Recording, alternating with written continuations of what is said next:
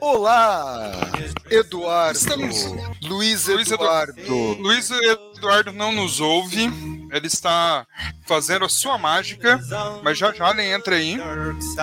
Ele não nos ouve, ele não nos vê, ele não dá importância pra gente. Ah, eu tô aqui com minha alergia atacada, com os olhos ardendo. Acredite ou não, por conta do filtro solar. Maldito Pedro Bial. Sempre cu- culpa dele. Olha, música nova do Red Hot Red Chili Hot Peppers. Chili Peppers. Que inclusive essa música tocou antes num programa que antecede Sala de Rock chamado Sextou, apresentado pelo nosso diretor.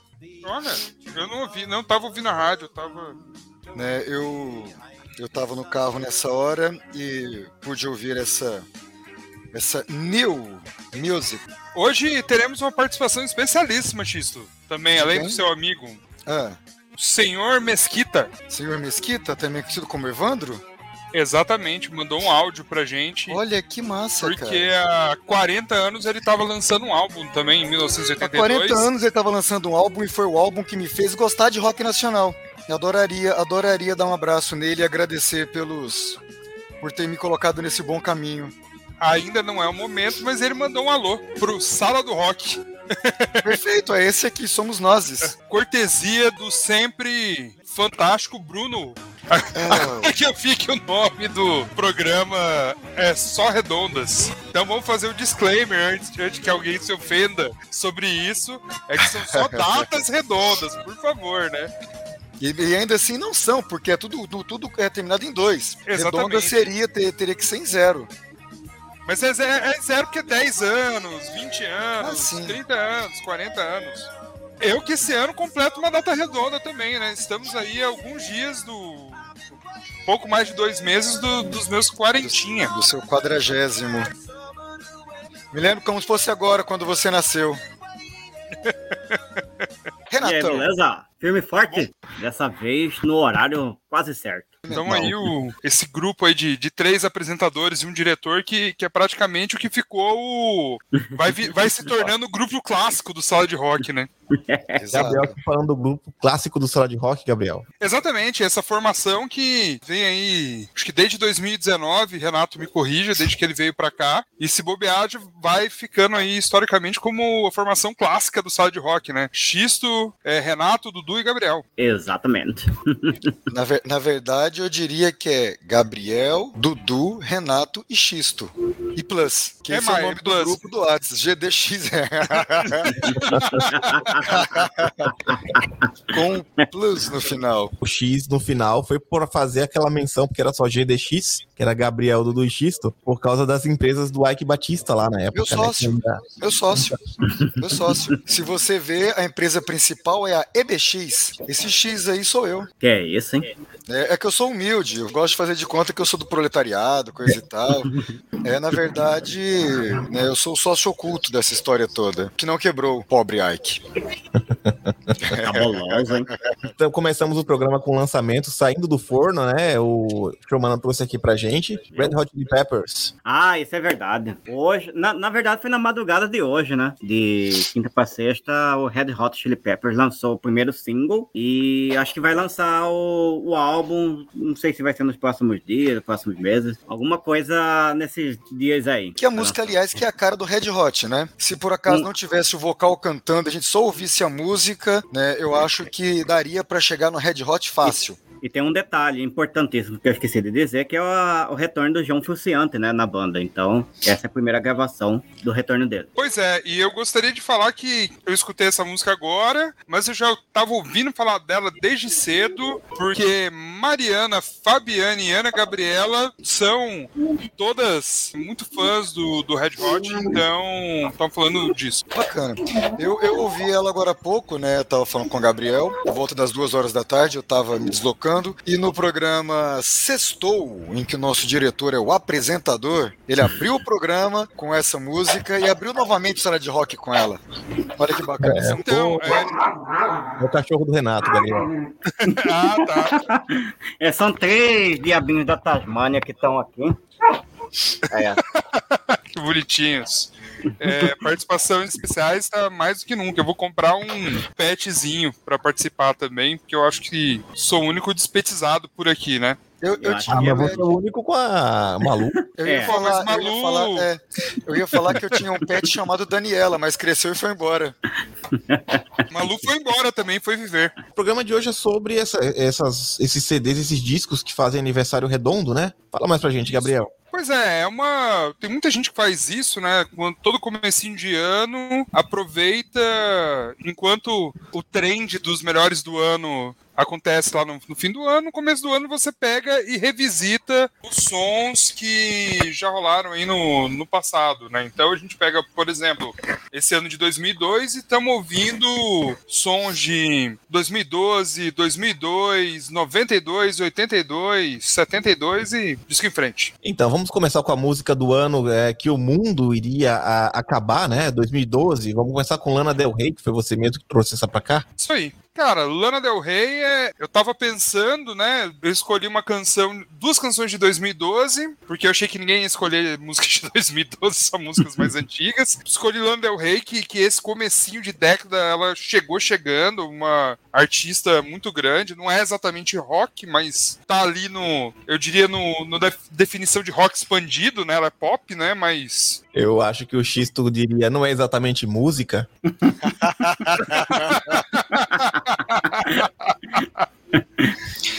E, e nessa época. Obri- Obrigado pela remissão, Dudu, é isso aí. Eu tô de braços cruzados aqui depois dessa. Brabo. Nessa época, agora pro bingo do Sad Rock, né? No Factoid, eu fazia Factoid. Umas playlists. Tipo um mixtapezinho pra tocar no, no carro, né, tal. Na época, o carro que eu tinha não tinha CD de MP3, então eu colocava, gravava o mixtape e aí aproveitava e publicava esse mixtape no blog pra gerar conteúdo, né? Então, é uma época que rolou muito Lana Del Rey. Que é isso? Lana, a Lana Del Rey, eu, eu, nisso que o Gabriel falou, que é o, é o rock expandido por ser pop, sei lá, tenho dificuldades em, em abrir, porque o pop é muita coisa, né? Tem parte também. do pop, é, tem parte do pop que parece rock, tem parte do pop que não tem nada a ver, né? Mas eu, eu nada tenho contra a Lana Del Rey, não. Fui na Dudu pra poder fazer a piada, mas nada contra ela, não. Você não tenho muito a favor, não. Você Mas nada falar, contra. E não tenho só coisas a favor do, da Lana Del Rey, inclusive meu Como pai já teve? Del Rey. Porque era um baita carro. Pior que teve, hein? Teve, não, eu teve Pior que Rey teve, azul. é. Você teve? Não, Que meu é pai. isso? Ah, tá, meu, bom. meu pai, meu pai também teve um Del Reizão. Foi escolhido uma outra música, só não dava pra colocar muito mais, né, de cada ano. Essa música da Irana Del Rey é de que ano? 2012. 2012, 10 anos atrás. Agora a gente tá aí com Forno Blondes com uma música que é de 92, Isso. 92. que estourou, estourou de verdade em 93, né? Isso. É porque, na verdade, acho que consta o quê? O lançamento? O lançamento dela, é. lançamento. Mas no Brasil eu lembro que ela, que ela explodiu de verdade em 93, que ano que eu tava no quartel. Pois é, tem essa Existe- questão que as músicas internacionais no Brasil, nessa época, até eu acho que a popularização da internet demorava um pouquinho mais pra estourar aqui, não era exatamente. E uma boa parte esperava pra ver se esse tema de novela da Globo. Sucesso garantido. É, também. Sobretudo É, se fosse época- música de- do par romântico da novela, da mocinha da novela, coisa e tal, era certeza que a música ia explodir. Porque essa época aí também o pessoal dependia um pouco do que importavam, né, lá de fora, né, de vinil, que também era proibido, né? Acho que anos 90 ainda era. Não, 92 já tava liberado. Já tava. Dólar. Mas ainda começando, né? Então, assim, É, sim, sim. eu acho que a resposta que vinha era um pouco mais lento, o pessoal Mas- mas- meio que trazia as escondidas. Mas, Renato, é, nessa época já tinha. Praticamente todas as grandes gravadoras já tinham representação aqui, ou, lançavam pela Som Livre, até por conta dessa questão da novela. Eu Não. acho que já, não, já era mais tranquilo isso. Eu sei que eu De dessa música lançamento. Mas agora, Agora, a tem questão do coisas- timing do lançamento, eles, tinham, eles esperavam a coisa bombar bem lá fora pra lançar aqui. Tem umas coisas que são bem interessantes, assim, mesmo bandas internacionais, às vezes, por exemplo, vou pegar o caso do Guns N' Roses, que é o que eu mais conheço, né? Alguém aqui pode lembrar de outras bandas, mas eles lançaram o Appetite for Destruction em 88, mas só fizeram sucesso mesmo em 89, ou foi até antes, é. é foi em 88, mas em 89 começaram a fazer sucesso. que às vezes você lança uma coisa e pensa assim, ah, agora todo mundo vai ouvir, mas, mas você tem que fazer outros atos, né? E naquela época dependiam do quê? Da MTV, praticamente. Já tinha MTV no, nos Estados Unidos. E por coincidência, ou por, pela alegria também, né? Estavam meio reticentes em colocar uma música do Guns no, no MTV. Aí o diretor ou dono da Jeff Records foi lá, teve que alugar o cara lá, falou, ó, bota uma música aí. E o cara falou, ó, coloca, mas três da hora da manhã. Renatão, para de ser romântico. Estavam receosos de colocar uma música. A cara teve que ir lá conversar. Pagou, bicho. É o seguinte, aqui, a banda não tinha expressão nenhuma porque era uma banda nova. Ninguém sabia quem era. A MTV Sim, ia colocar como? Eles achavam que o. Sim, mas eles entendiam. Eles viam que o Guns era algo assim meio. Sei lá, vamos dizer um termo cabuloso, assim, pessoal, né? Nada. Som, tal. Mas aí Nada. o que rola é o a muito, guerra também. Muito, muito, muito, antes do Guns N' Roses, tinha uma banda de, de caras que se vestiam de palhaço chamada Kiss. Tinha uns caras que quebravam guitarra no palco já. Já tinha Judas Priest, ou Priest, sei lá. O Iron Maiden já existia. Tinha gente com muito mais já pegada, tinha muito mais. Ozzy, Metallica. Exato. Sim. Não, sim. Foi, só o... faltava pagar. É que não tinham dado o preço. Deram o preço, pagaram, tocou e pronto. Tem essa, né? né? Que todo, o, todo o, na verdade, tem um preço né, pra colocar. Sim, Mas... o resto é Menos o sala de rock. É. Sala de rock não tem dessas coisas. Mas o que eu quero dizer, de todo jeito, de fato, só teve uma execução que eles queriam iam fazer, que era do Welcome to the Jungle, 3 da hora da manhã. E de fato foi 3 horas da manhã. Só que as pessoas estavam atentas e gostaram do videoclipe. E aí começou a pedir, que também tinha a, a, linha telefônica, né? Que a galera também pedia. Sei não, hein, Renato? Acho que eles fizeram Será? aquela estratégia dos dois filhos de Francisco aí, pedir pros amigos ligar e, e pedir pra tocar de novo. Não, mas isso daí é bom. Isso daí também eu acho forçado. Do, Jogada, jogadaça de marketing, né? Ó, oh, a banda vai Sim. ser lançada no meio da madrugada, porque nós somos uma banda que a gente não quer tocar a gente. É contra. É a gente, a gente é, é mal Nós Tem somos... marketing aí, né? A gente nunca. É, certeza. Ah, o próprio certeza. Spotify é marketing também. Vamos, a... vamos combinar uma coisa: Guns N' Roses não, não, não era desde o começo uma banda fora do, do contexto geral pelo comportamento de ninguém. Né? Tinha gente muito mais louca por aí, sempre teve. Mas eu acho, não sei assim, o. O, o próprio Red Hot Chili Peppers aí, é. que é mais ou menos contemporâneo. Mas eles são contemporâneos. É, são contemporâneos. Exatamente, era uma banda muito mais doida. Os caras tocavam pelado. Tocava pelado. Exatamente. Então, é só estamos discutindo aqui. Estamos falando. Pois não, Gabriel. De bandas que tocam peladas.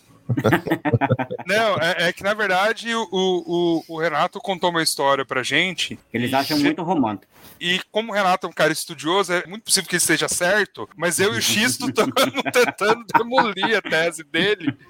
Tá falando sobre o Guns, sobre como o Guns começou a tocar na MTV e tudo mais. E, e aí a gente tava falando que o Guns é uma grande banda, lógico, mas, por exemplo, tinham outras bandas que eram mais loucas do que eles, assim, foi mais desafiadoras, assim, e não precisei ir muito longe, né? O próprio. Red Hot Chili Peppers, Mas aí as eu, apresentações... Para complementar, na verdade, eu queria dizer assim que Oi? o Guns lançou em 88, mas começou a fazer sucesso em 89. Que aí, é claro, envolve Gun, envolve marketing, muitas outras coisas.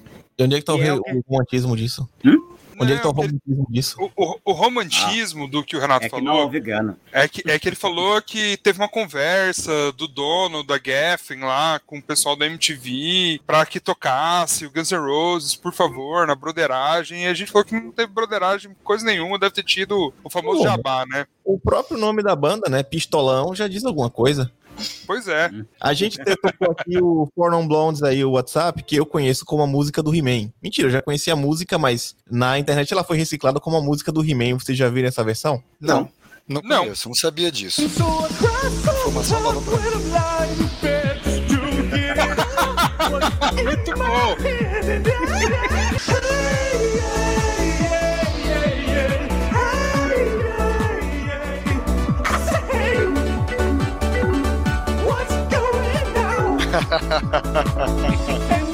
É isso, Olha, que, pra quem Muito está bom. nos ouvindo apenas pela rádio, além do som, teve a montagem, desenho. Muito bom, Dudu. Muito bom. Pois é, e pra terminar de falar sobre For Non Blondes, né, que a gente praticamente nem falou, na verdade, eu tenho que registrar que é uma essa canção em sua versão tribal era um sucesso tanto na El Templo quanto depois da sua revitalização aí no mesmo ponto da Consulado, lá em que são duas casas clássicas de Várzea Grande do final da década de 90 e começo dos anos 2000. Então tinha uma vers- versão batidão dessas músicas, da, da- dessa música do Forno Blonde que tocava sempre lá no, no El Templo e no Consulado. Já que a gente tá falando aqui de música e de história, Xisto, o que, que você mais lembra de 92? Cara, 92. Ayrton 92 foi, foi.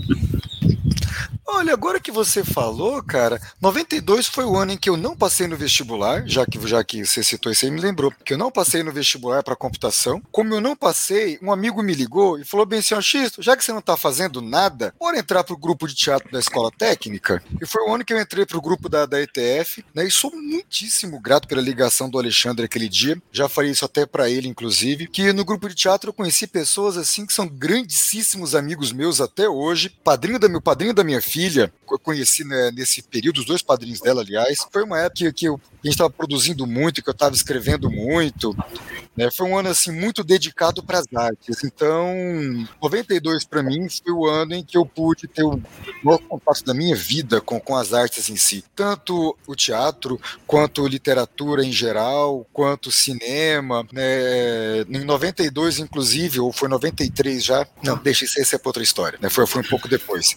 Ia falar a questão da AMAV, de quando eu participei da AMAV também, que era a, a Associação Mato Grossense de Audiovisual, mas isso foi no ano seguinte. Então, para mim foi isso, foi um ano de, de grande crescimento dentro das artes. Foi, foi um ano artístico da minha vida, né, um ano para ficar para sempre. E você, Gabriel? Cara, Tá falando assim, Gabriel, eu tava nascendo esse ano, eu não tava. só fazer, só fazer mais um detalhe. Inclusive, Juscelina, que está conosco pelo Instagram, acompanhando a gente, foi uma pessoa que eu conheci, uma colega dessa época, né, de, de 92, que quando eu entrei no grupo de teatro, ela já era veterana, eu fui calouro de teatro dela. Beijão, Ju. Então, o que acontece? Em 92, eu tava completando lá meus 10 anos, era criança ainda, mas eu lembro que eu, mais ou menos em agosto, eu fui lá pra terra da minha mãe, no Espírito Santo. Nova Venécia, um abraço aí pra todo mundo de Nova Venécia que tá ouvindo a gente no Sound Rock. E aí eu lembro de algumas coisas. Eu lembro que mi- minha prima Andrea fez uma festinha, então, por exemplo, foi a primeira vez que eu acho que eu vi Guns N' Roses. É agora que eu tô com a primeira música, eu acho que a única música boa que o Guns N' Roses tem, que é Don't Cry. A cara Mônica. é melhor.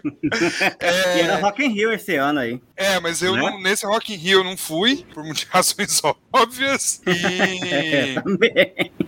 e como é que fala? E, e tinha, eu acho que. Acho que era Winds of Change do, Scorpion. do Scorpions que eu vi nessa época na, na festinha da minha prima Andréia.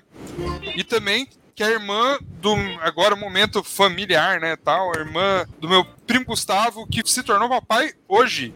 Parabéns, Parabéns, aí pro Gustavo parabéns. e pro Parabéns. Lucas, o meu primo de segundo grau aí que nasceu hoje.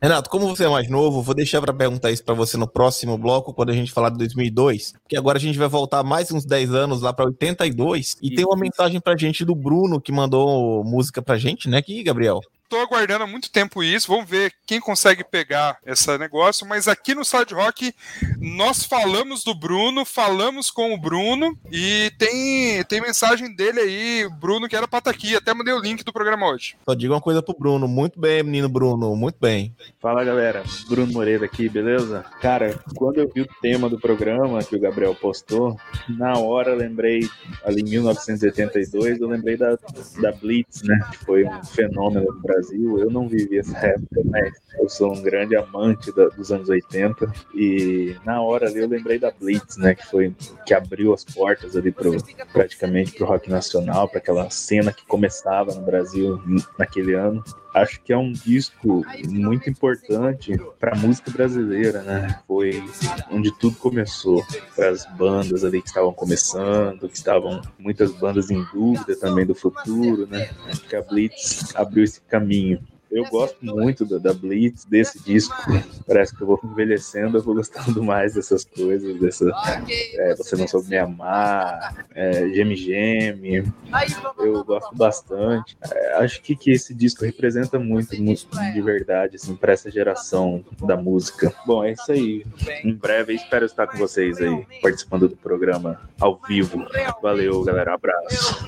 Salve pessoal, aqui é o Evandro Mesquita, batendo um papo aí com vocês, falando do primeiro disco, As Aventuras da Blitz. Era um disco bem experimental, que a gente achou que ia agradar só aqueles 25 amigos da praia. É, era uma linguagem que falava diretamente com a nossa turma e deu no que deu. Explodiu em várias gerações, várias cidades do Brasil, abriu as portas para o rock dos anos 80 ser bem sucedido e com sotaques diferentes em cada estado. E então foi isso, mais ou menos por aí.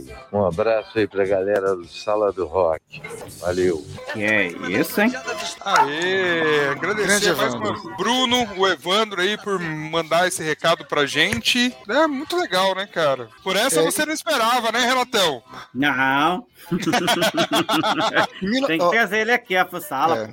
É. Em 1982, no final do ano, meu pai deu um dinheiro pra mim, pros meus irmãos, né, pras minhas irmãs, no caso, que não tinha o Júnior ainda, comprar o que a gente quisesse e minha mãe levou a gente num- numa loja de discos. Essa loja ficava em frente à Praça Alencar, que é aquela praça da prefeitura.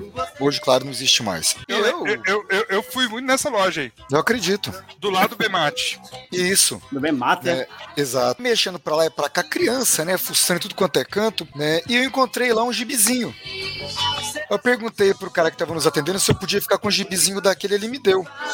Eu vi que o gibizinho tinha uma historinha, né? E no meio dele tinha umas coisas escritas que eu não sabia o que que era. Eu tava criança, peguei, li de ponta a ponta, o gibi é, é, não era colorido, então eu pintei o gibi com lápis de cor né, o desenho todo. E um dia eu tava ouvindo música na rádio e eu ouvi na rádio cantando a historinha do gibi. Na verdade, aquele gibi era uma quadrinização de Você Não Soube Me Amar, nas páginas que tinham outras coisas que não, tinha, não sabia o que que era, eram letras das outras músicas do álbum é, As Loucas As Aventuras da Blitz, né, que o Evandro falou aí agora. Então, por conta disso, eu achei que tudo aquilo muito bacana, muito legal e comecei a prestar um pouco mais de atenção nas músicas da rádio, o que que tocava e tudo mais. E a partir daí eu comecei a gostar de rock brasileiro, do rock dos anos 80.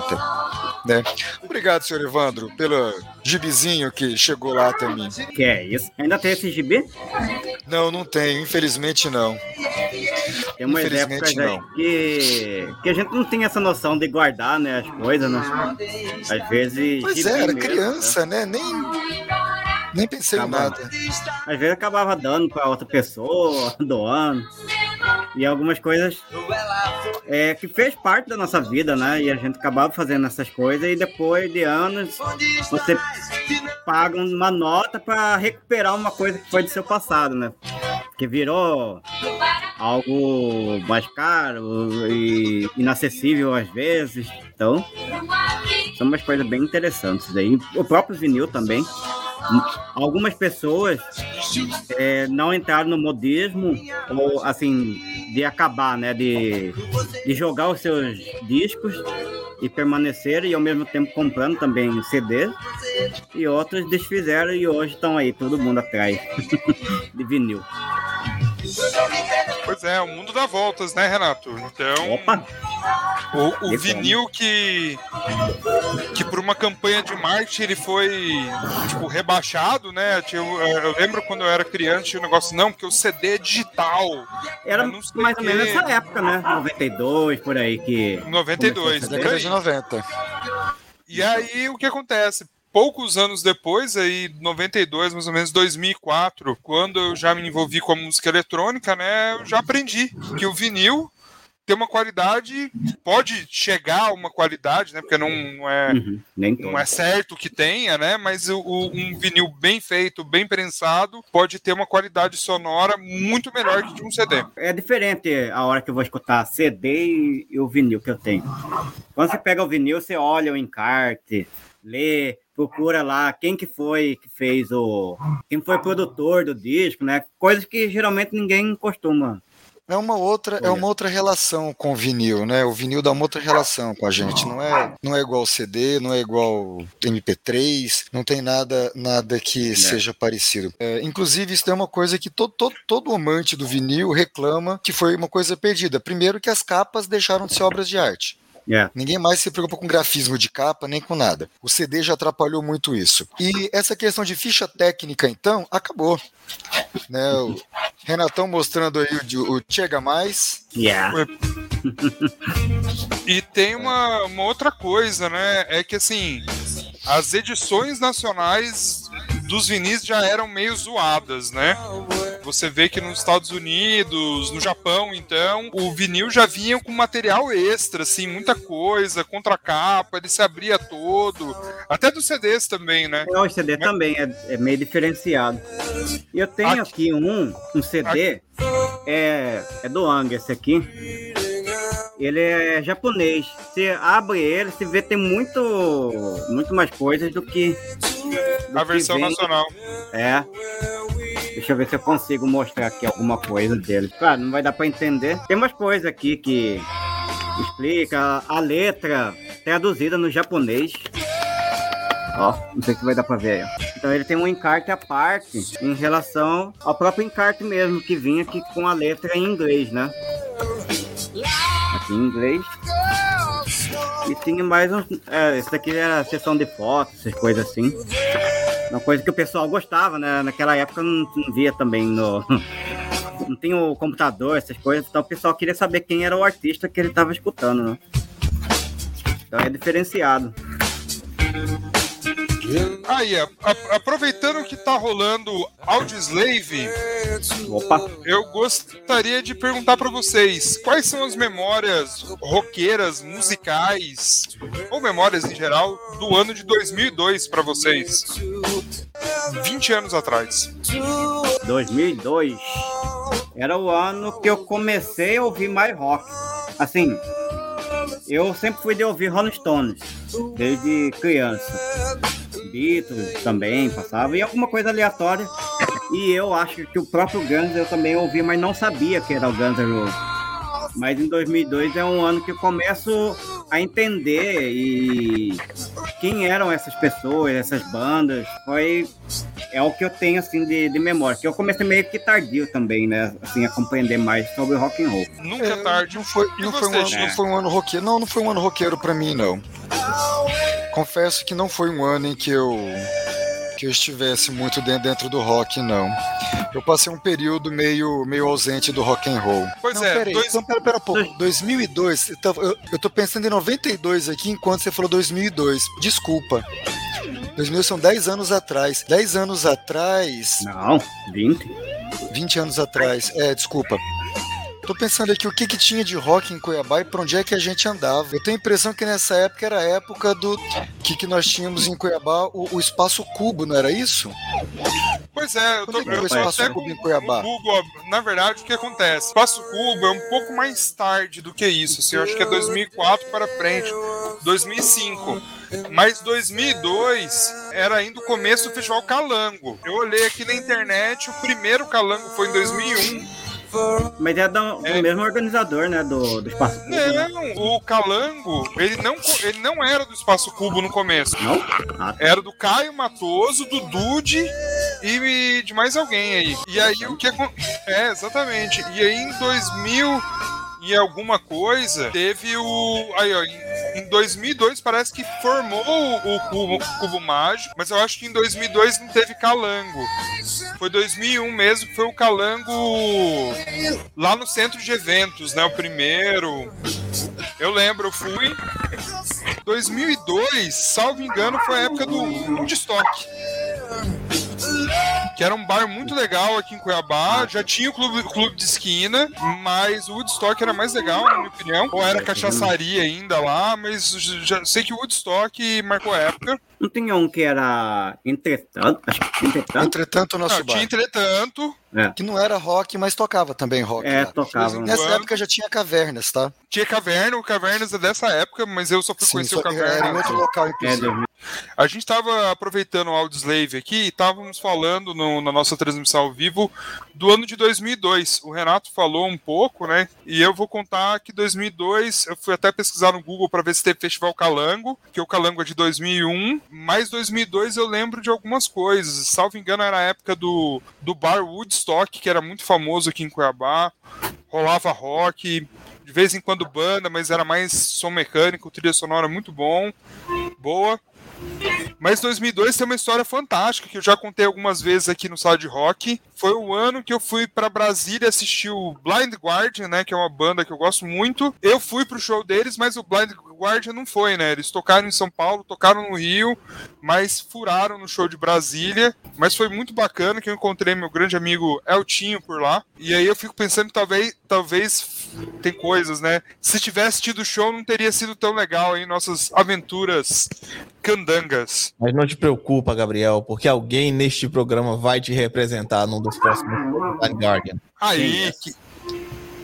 É o cachorro do Renato. Ah.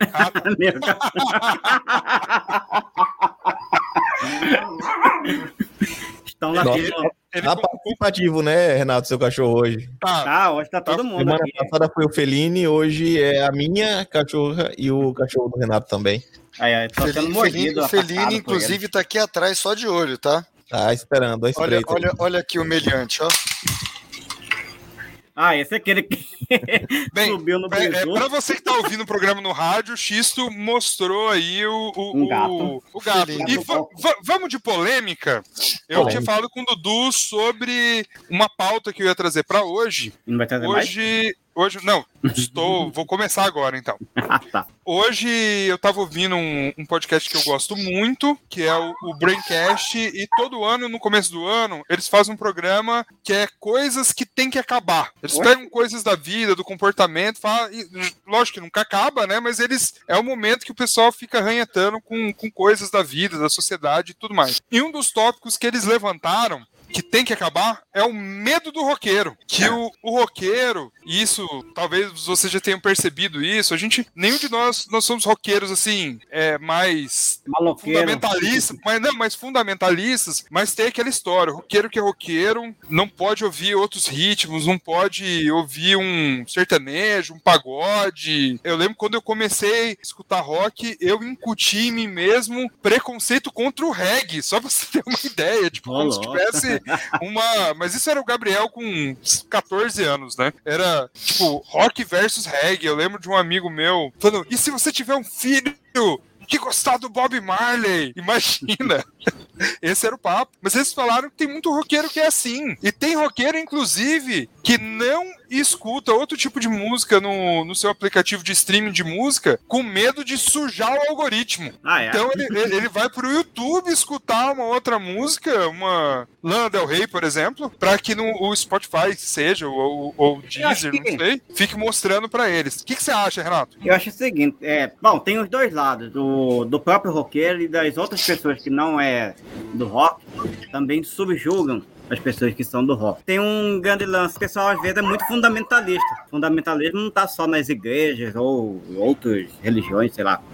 Tam- também tá aqui, né, na, na cultura, fundamentalismo não está só nas igrejas, nem nas outras igrejas. Também está na. nos outros tempos. É, não, é nos outros... É, que eu, é porque pra, eu queria dizer templos, essas Continua, coisas, porque- Opa. Então, assim, essas pessoas às vezes não querem se permitir, né, de ouvir outros sons e às vezes esquecem que o próprio ídolo dele escuta alguma música que ele não, que ele rejeita. O Eric Clapton, que a gente até fica zoando aí que ficou gagá e tal, ele ouvia muito João Gilberto. Olha, quem, um de- quem- quem dera que é- o Eric Clapton tivesse ficado só HH. Um beijo, Eric Clapton. É. Tipo, então, assim, tá bem polêmico ultimamente ele. Mas, assim, em questão de matéria de som, ele ouvia é, músicas brasileiras. Acho que foi até ele, é, o Edson, que sempre conta aí de um fato que ele ia tocar, gravar com é, Gilberto Gil e o Jorge Benjor. Que ele acabou meio que amarelando porque os caras mostraram assim, um conhecimento sobre o instrumento, sobre a música, muito além do que ele estava e ele preferiu só admirar do que gravar com eles. Então, assim, você vê que uh, outros. Esse é só um exemplo, né? E, e às vezes, para você fazer aquele som, você tem que escutar outros ritmos, outras coisas. Essa Hum, história eu, eu sei, do Eric Eric Clapton, do, do Gil e do Jorge Ben. É, salvo engano, o Washington Oliveto contou no podcast dele, mas eu já tinha li- lido também no livro do André Midani. Tava toda essa galera lá no Rio, e aí todo mundo queria ver o, o Eric Clapton, queria tocar com o Eric Clapton, e aí teve uma reunião no apartamento do, do André Midani, que era um executivo de gravadora muito famoso, né? Faleceu aí há, eu acho, uns 4, 5 anos. E aí o que aconteceu? Todo mundo foi para ver o Eric Clapton, mas quem deu show foi isso mesmo que você falou. o Gil e o Jorge Ben, tanto que virou um disco isso daí. que Eles falaram, É, não, no estúdio Spotify. amanhã pra gravar esse disco. Esse disco tá no, no Spotify. Quem quiser, tiver curiosidade, é só procurar lá. Eu acho que é anos 70, né? Se não me engano. É, anos 70. E aí, só para complementar, que eu falei também do outro lado do público, que às vezes não quer se permitir em ouvir, porque jogar também uma propaganda, assim, todo mundo num, num caldeirão só. O rock, heavy metal, apesar de serem da mesma raiz do rock and roll, né, eles têm alguns comportamentos distintos em questão de som e comportamentos também. E todo mundo joga como se fosse o roqueiro fosse só do heavy metal. O roqueiro veste só roupa preta, que é só com aqueles cabelos espetados, que aí vem do, do- da galera Punk. do punk, ou que é- faz aquelas rodas também. Enfim. Punk. Isso tudo é Só punk. que o rock and roll Ó. também, ele sempre foi, eu sempre costumo falar que ele sempre foi colorido, né? Tem Nunca rock foi mela cueca preto. também, né? Exato. Tem Tem rock de and roll mela cueca. Sobre essa questão do preconceito, eu acho que ela existe do roqueiro raiz, desse roqueirão tradicional com os demais ritmos, e também tem, como disse o Renato, um preconceito de todos os outros ritmos com o rock and roll também. E justamente porque eles pensam no rock como sendo só o não é nem o heavy metal, é o thrash metal, né? É. Aquilo de que é, que é de mais pesado. Ele Tanto chama que até de rock você- pauleira, né? Você pode É. ver que o pessoal para as pessoas, quando você fala de rock, fala assim, não, eu não gosto de rock. Mas quando você pega e, e apresenta o rock, fala assim, ah, não, desse rock aí eu gosto. Quer dizer, de, Pois do é. universo gigantesco é separado uma parte e essa parte as pessoas não gostam, que de fato é difícil de ouvir. Eu, eu- eu concordo que é, é- é complicado de ouvir, mas tem seu público, eu respeito o público. Hoje eu tava ouvindo uma história exatamente dessa. Eu acho que, salvo engano, foi até nesse podcast que eu acabei de falar, no Braincast, que o pessoal tava contando a questão do Legião Urbana, né? Que hoje o jovem chega e fala: Eu não gosto de Legião Urbana. Aí você fala: Tá, mas e tal música? Pô, essa música é boa. E a outra música assim, assim, essa. Não, essa é boa. Quando a você falou 30 músicas do Legião Urbana, o cara gosta de todas. Ou seja, ele gosta de Legião Urbana, mas é, é legal falar que não gosta de Legião Urbana.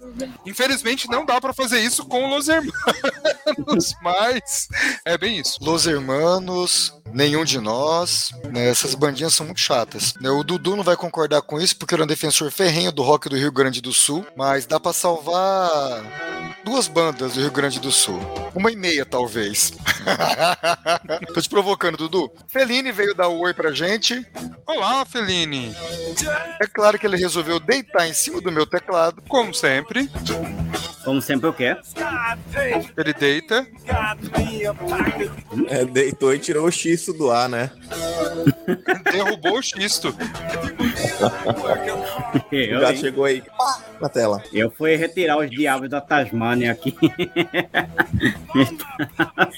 Aqui também em casa tá demais. O, é o que? Lua cheia hoje pra tá todo mundo desse jeito? Todo Deve mundo ser. animado.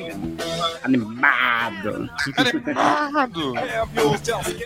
Legal. Aí você estava falando aí do, do preconceito do rock and roll, heavy metal e afins. Chegaram a alguma conclusão? É, eu acho que não, não tem uma, uma conclusão, é só, são só os fatos. Né? Existe, fatos aí- existe um preconceito e pronto. Tem uma coisa assim que ajuda a, a colocar pimenta nesse todo o recheio aí do preconceito é a própria mídia também.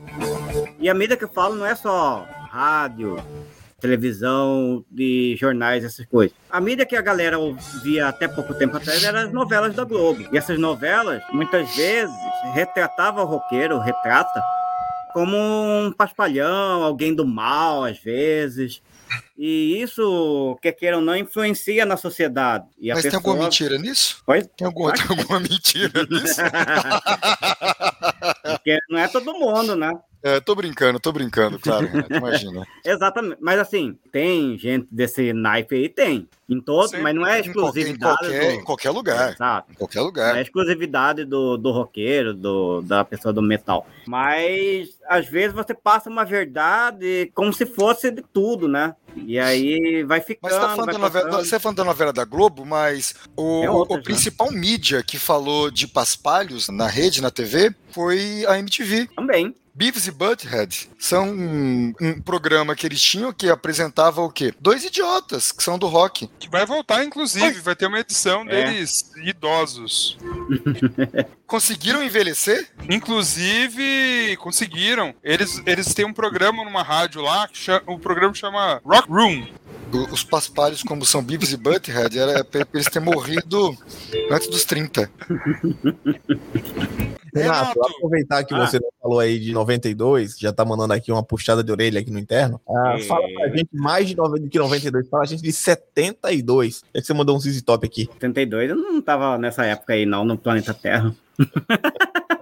Não nessa É. né? É, ainda não. Mas o ZZ Top é uma banda até interessante também de se falar, porque é uma banda de blues, mas que nessa época aí, mas acho que foi mais por 70, 80, eles meio que flertaram um pouco com o que estava acontecendo de mais moderno para a época, né, em termos de sonoros, até tanto é que se vê que eles saem um pouco do, da do tradicional do blues mesmo. E os anos 70, 72, se não me engano, acho que também o Rolling Stones com o Exile Main Street também é o dessa mesma época.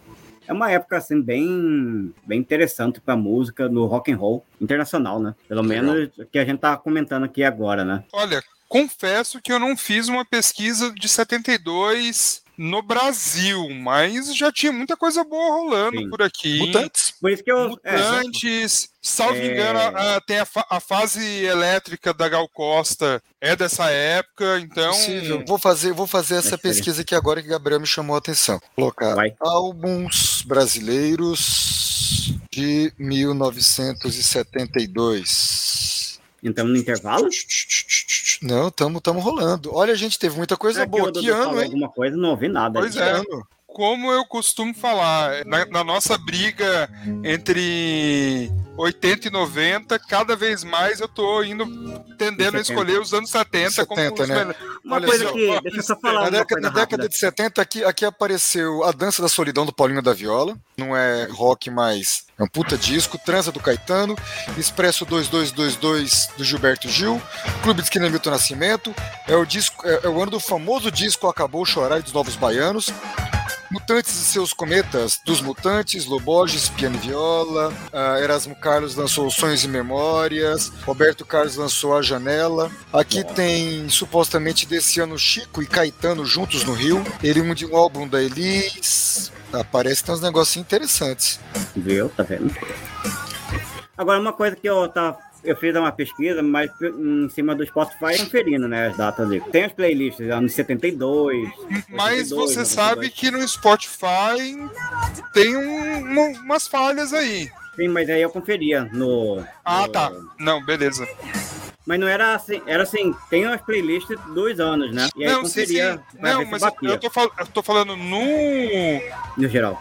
nos álbuns, porque o que acontece? O Spotify tem muito álbum remasterizado, álbum Ah, sim, que, sim, sim. que teve uma, uma outra, uma, re- uma remixado de novo, né? Ah, sim. Então, às vezes, o álbum tá com essa data do, da remasterização, não da data original. Ah, sim. Aí tem, Tem tomar alguns, que, alguns aparecem, ele fala remasterizado, então se vê. Sim, sim, sim, sim. Mas, o, mas aí eu conferi tudo com o negócio, mas achei uma coisa interessante, pelo menos pro rock and roll internacional. É claro, pode ser que tenha outras músicas também, que ali não vai ser o. Ali é um- uma lista do universo, né? Do que ocorreu naquela época. Mas eu achei umas coisas meio incomum, que parece que nos anos 70 e 80, pelo menos que dessas épocas, assim, o rock era mais enérgico, assim, vamos dizer, o, o rock and roll mesmo, né? As guitarras, era mais ou menos padronizado assim com um rock mais rápido. Pelo menos teve uma coincidência, pelo menos dos anos 70 e 80. E o 90 também, né, no início, assim. Eu acho que eles começam Mas será? É porque, tem- na verdade, é que eu acho que a partir do- do- da, década set- da década de 70, não que a década de 60 já não tivesse muita coisa, mas eu acho que É. abriu, porque aí na, na década de 70 você já tinha hard rock, no fim da década de Uhum. 70 você, você já tinha um punk, no finzinho da década de 70 você já tinha até o pós-punk de algumas É, você coisas vai já vendo estavam assim, eles vão meio que se interligando, vai criando outros ramos, mas vai um vai puxando o outro, né? Você vê que Não, sim, sim, mas, Deep mas por Purple exemplo... é dessa época. O Deep Purple puxou pra outra, outros Outro lado, né? né? Foram Sim. é. é um vai puxando, né? Vai puxando o outro. E aí acho que vai tendo as transições. É claro que é meio difícil de você dizer. É como se fosse, assim, por exemplo, transição do Cerrado pra Floresta Amazônica. Você consegue mais ou menos ver ali. Mas aqui é mais difícil, né? Porque não tem um- uma data fixa, geralmente. Não, Mas vai as bandas- Isso é um movimento orgânico, né? Que vai, Sim. vai acontecendo. Tanto que a- as próprias bandas elas vão mudando. A própria sonoridade, né? Delas. Exatamente. E, e- e o uma Rolling banda que. Que pega eles, o que era de 1962, né, que é quando eles começaram, pra agora é- são totalmente diferentes. Assim, pelo menos de timbre, de guitarra, do tempo. Você tá falando de É, quem? da Rolling música. Stones? É, esse aqui eu peguei um Pelo amor, de, exemplo. pelo amor de Deus, Renato, os caras na época tinham 20 anos, agora tá todo Sim. mundo beirando os 90, todo mundo com Alzheimer. Você querer que eles tenham a mesma energia dos 20 anos, não tem como. Não, tô falando. não, tô falando da música dele, a musicalidade também. dele. Foi Mas, mas modificando. é, é- é- esse Precisa- o precisa Xisto mudar, falou, né? Precisa mas o, o- mas o que o Xisto falou não deixa de ser verdade, né? É, com o passar dos anos, por mais que eles toquem as mesmas canções, não sei o que, a pegada muda, né? Até, Muda. até pro cara conseguir tocar mesmo a, a música, não é um, um- um- um sanduíche de fast food, né? Ele vai mudando um tempinho, puxando pra cá, puxando pra lá, É, às vezes até uma. sem perceber, né? Às vezes o cara não consegue mais fazer o que ele fazia antes. Você pega, por exemplo, o Bon Jovi. Né? O, o Bon Jovi jamais consegue hoje daqueles agudos que, eles, que ele dava quando tinha 20 e poucos anos. Ele tem que baixar dois tons em muitas Ah, no mínimo, né? Teve, teve uma. Recentemente, ele, ele canta no Live On a Prayer, aquelas coisas que ele ia lá em cima, que ele puxava um algodão, né? Ele fez com muito mais humildade no show que eu vi dele. é, uma gravação recente aí. Esse, né? Não- dias os caras eu, não contam mais. eu tava lendo, inclusive, sobre o Axel Rose. Que depois que ele voltou, ele escolhia. É, o, o que acontece? O Axel Rose, ele meio que escolhia os shows pra fazer aquela apresentação dele melhor, porque ele não, não tem mais O pique, né? o pique. Então. E nem a mesma show- potência vocal também. Exatamente. Tem- então tem show que ele se prepara mais, como se fosse assim, um, sei lá, Eu notei uma um coisa. festival, alguma coisa, e, e outros shows ele pega, ele tira o pé, literalmente. Sim. Eu me notei uma coisa. me lembrei do. Só um minutinho, Renato. Me lembrei do podcast do. que, que a gente ouviu essa semana, né? Do Choque de Cultura falando sobre música. Os caras bem assim. né? rádio desse podcast que é muito bom. Muito, ouvi muito bom. Os caras bem assim, pô, o cara pega aí, usa droga e acha que vai fazer sucesso. Não é todo drogado que consegue fazer sucesso na música, não. Os caras são diferentes. Os caras, os caras são foda, meu. Muito bom aquele podcast. Muito bom o podcast. Mais uma coisa falando do Axel Rose, eu, eu já notei assim, os shows que ele faz quando ele chega no país tem uma diferença de como fala do fuso horário. Normalmente são shows que ele tira o pé, ele tira um pouco do pé e não fica tão legal. E geralmente o outro show daí também tem a outra parte que ele também deve escolher determinados shows para que vai ter uma gravação, vai ter algo assim diferenciado, sei lá. Ele também dá. Eu vi muito isso foi em 2000 e qual foi o último Rock in Rio? 2017, né? Não sei. 2019 ou 2017? Ah, é 17. O de 17 ele tocou no Rock in Rio, não ficou legal e eu fui no show dele dois dias depois em São Paulo. Foi uma terça-feira. E ele rebentou nesse show. E aí eu comecei a entender que é isso daí. O do Rock in Rio ele tinha acabado de chegar. E ele segura. Não tem como. E aí também o palco do Rock in Rio é enorme, né? Ali é meio cabuloso. Então, aí o dois dias depois, e também eu acho que ele ouviu a crítica também, ele já deu uma melhora assim surpreendente. Interessante. Acontece É. muito.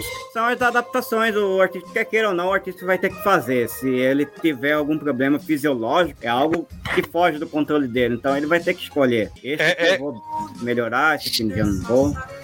Isso, isso que você falou é tão legal, Renato. Essa semana rolou aquela questão dos cinco melhores shows, daquelas, daquelas trends do, do Ah, Instagram eu pra você marcar e não sei o quê. Agora, eu nem lembro se eu cheguei a marcar esse show nos cinco melhores, mas um dos shows mais legais que eu fui, tá no meu top 10 com certeza, foi do Phoenix no Lollapalooza de 2014, que eu gosto muito do Phoenix, eles fizeram um showzaço. E a outra vez que eles tinham vindo no Brasil, que foi num planeta então. Terra, não sei se foi 2009 ou 2010, eles fizeram um show que a galera não gostou nem um pouco, criticou. E aí o que acontece? A questão desse negócio do Phoenix era, o pessoal falava muito que o show anterior do Planeta Terra eles, foi um dos últimos shows da turnê, Ah. que é do, do, de um disco que eles fizeram muito sucesso. Então teve uma turnê de dois anos e pouco, que é- foi do Listomania, cansativo, né? Uhum. Então diz que eles já chegaram acabados, de saco cheio, querendo férias, É, tem tudo isso daí. só Coisa querendo cumprir o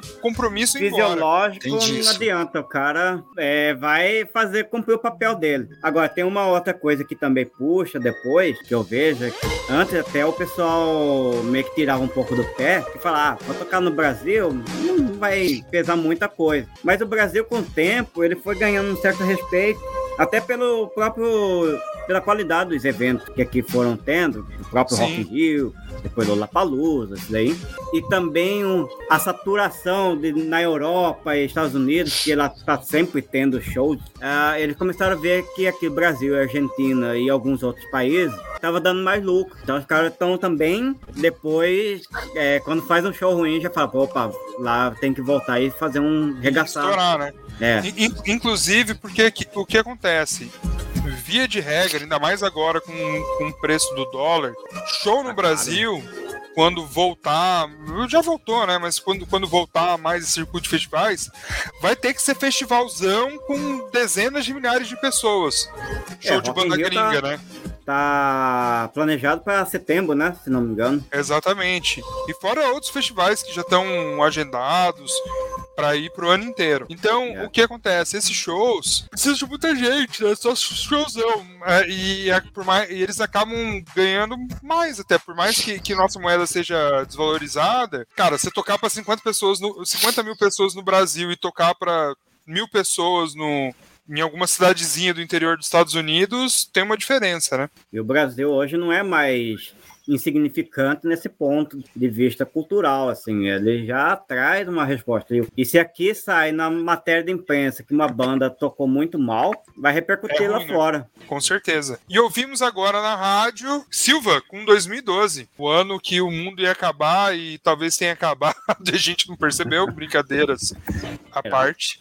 Anunciaram e garantiram que o mundo ia se acabar. Já dizia Exatamente, tinha o, a canção. o fim do mundo Inca. E o Silva é um cara que eu gosto muito, curto muito esse começo da carreira dele, depois ele seguiu para outros rumos, muito, faz um trabalho fantástico, mas eu, eu- eu tenho um carinho muito especial por esse álbum, né, de 2012. E é isso, e, e o Renato tá falando aqui na nossa CI que ele não falou de 92 ainda. Fale, Renato, de 92, conte. Ora, Renato Showmano. É só pra cumprir a tabela aí, porque, né? Me deixaram por depois, ué, tem que falar alguma coisa, né? Renato Então, em Showmano. 92 já começa a lá no- na Câmara dos Deputados dizendo que é pela família, por amor ao Brasil, fora Collor.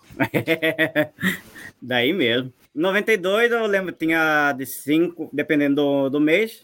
É, de janeiro a junho ainda tinha 5 anos. De julho já tinha 6 anos. Tava entrando na pré-escola, né? E eu me lembro até hoje, por isso que eu falei aquela hora do Rock in Rio, porque eu me lembro da propaganda. É, porque eles tinham a- uma bebida aí de refrigerante aí, não sei se pode falar o nome.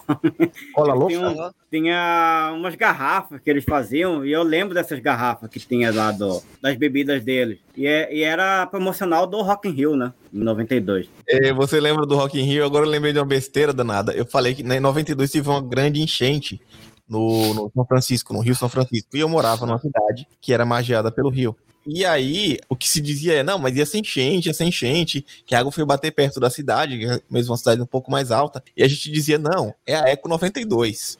Ah, é verdade. Tem a Eco. Boa. Deixa eu me ver. Em 92 era o auge também do Ayrton Senna, né? 92 o quê? Fala, Renato. Era o auge do Ayrton Senna também, né? Apesar que nesse ano ele não ganhou, Mas 91, né? 90. Então, Ele- tava na 91 McLaren para já. 92, a gente teve as Williams como sendo os grandes carros. Se eu não me engano, ou 91 ou 92 foi o ano da suspensão ativa. Que É, a- o grande 92. piloto da Williams era Nigel Mansell. 92 e 93. Foi em 91 ou 92 a suspensão ativa, eu tenho dúvidas. Acho que foi em 91, né? Que Não, é o, e grande, três, o eu grande carro, o grande carro foi a, a Williams com Nigel Mansell piloto. Então, o 93 foi o Alan Prost que ganhou e 92 foi o, o Nigel Mansell, Mansell. com a suspensão ativa. Portanto, Williams é. estavam em outro mundo. Engraçado que eu me lembro desses disputa- nomes, ainda A me lembro de terceiro lugar. Eu me lembro desses nomes todos aí, Nigel Mansell, o, enfim, o Senna não tem nem como falar, né?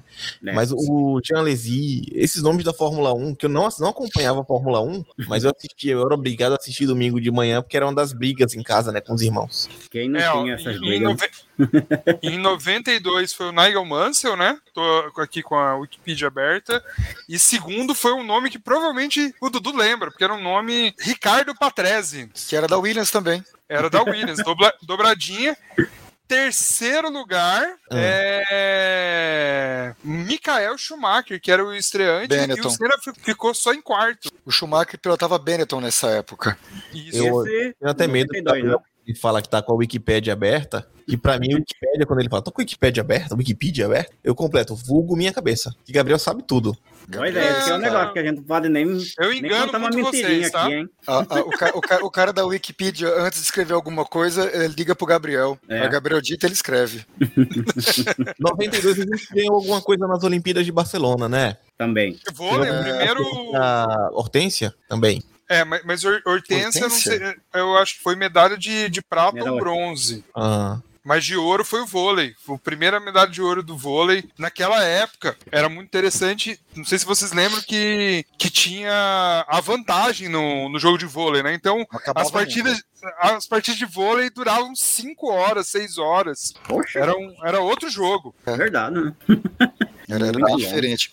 Em 92, se a minha memória não me trai, não, O acho que do foi, foi 88 que o Aurélio Miguel ganhou aquele ouro Brasil no judô. Sim, É, que foi, virou acho que nacional, foi 88. O único, único ouro, se não me engano. Não lembro se em, se em 92 foi Flávio Canto já ou foi 96. Eu não, não me recordo. Mas em 92 era aquela aquela seleção do Tandy, né? Do. do... Marcelo Negrão, Giovanni. Marcelo- Exatamente, era uma esses baita seleção. caras. Sim, sim. Era uma puta de uma seleção mesmo. Os caras E eram eu, fora. e eu queria aproveitar, mas para falar de um podcast, mas eu quero que o Xisto indique o podcast pra gente hoje. Eu já indiquei, Aham!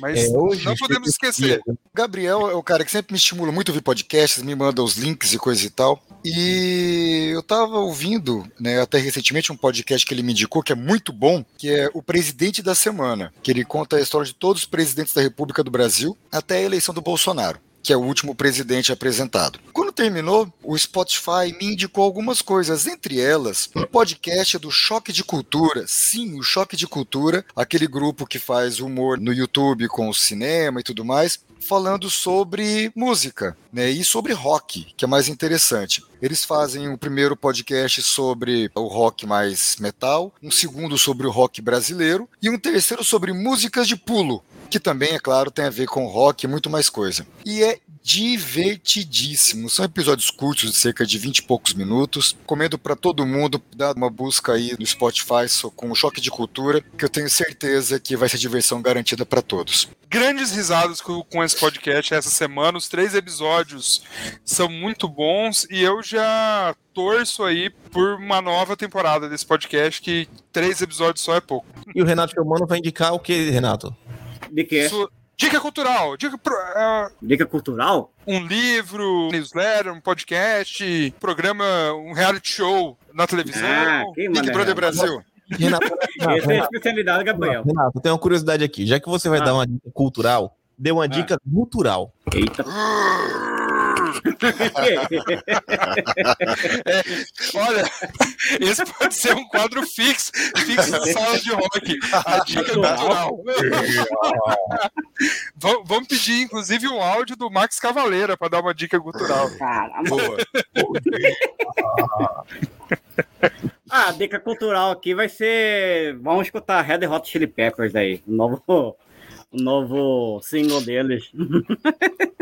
A gente Aí encerra sim. hoje com Scorpions de 1982, Blackout. Alguém quer falar sobre ela? Em 1982, eu quero falar sobre outra coisa. Fale. Em 1982, eu era um menininho completando também de 7 para 8 anos. Foi quando eu conheci também Scorpions com Steel of New, que tocava demais no rádio. Né? Essa, essa eu, eu não conhecia, mas marcou também aquela geração toda. Né? Foi uma, uma banda que ficou de fato para a história e, e para a posteridade. Os anos 80 consagra os Scorpions, né?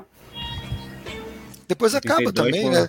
Nos anos É. 70 eles estavam vindo, nos anos 80 eles fizeram tudo. Depois acho que Depois meio que ficou meio. Seja feita, eu tenho um comentário aqui no Instagram do William Moraes, falando Ah, gente, na nossa discussão lá das Olimpíadas, ele falou que é a jornada das estrelas do Tandy. Hum, Cara, Jornada era Estrelas tá não. é do Bernardo. Quem criou o nas Estrelas foi o Bernardo. Não o Bernardinho, o Bernardo, que era aquele saque de costas, só que foi mais antigo. Salvo engano, isso daí foi nas Olimpíadas de 1984. Los Angeles? Teve aquela, aquela seleção de prata que, Que era do Bernardinho também, né? Isso, também é do Bernardinho. Mas o saque de Jornada nas Estrelas é aquele saque de costas que o Bernard dava. O Bernardo era aquele que era, que era bigodudo. E nessa época também o, o- o William fazia um outro saque que ficou conhecido como Viagem ao Fundo do Mar. Que era um saque que ele pulava e dava esse saque que ficou tradicional no vôlei. Era É. alguma coisa assim. Muito bem, então vamos Olimpíadas de 1984. Se a minha Vamos, memória não me vamos. traz. Já terminou de falar de Wikipedia. 82, né? Esqueça. Não, só- era só aquilo. Então vamos aos agradecimentos rapidinho, Renato. Forte abraço aí a todos que nos acompanham aí no Sala de Rock. Gabriel. Agradecimento a todo mundo que ouve, principalmente ao Bruno aí que mandou áudio, participou, ao grande Evandro Mesquita que prestigiou o sala de, de hoje e um beijo pra Mariana e Malu. Sala de Rock 186. Na técnica temos o Jimmy Oliveira. Nosso gerente de rádio é o Eduardo Ferreira. Nossa superintendente da Rádio Assembleia, Tatiana Medeiros. A secretária de comunicação é a Rosemary Felfili, Xisto Bueno. E aquele agradecimento sempre muito especial ao presidente da Assembleia, deputado Max Russi, que como ele não ouve o nosso programa, ele não nos tira do ar. Até a próxima. Valeu, gente. Falou. Tchau.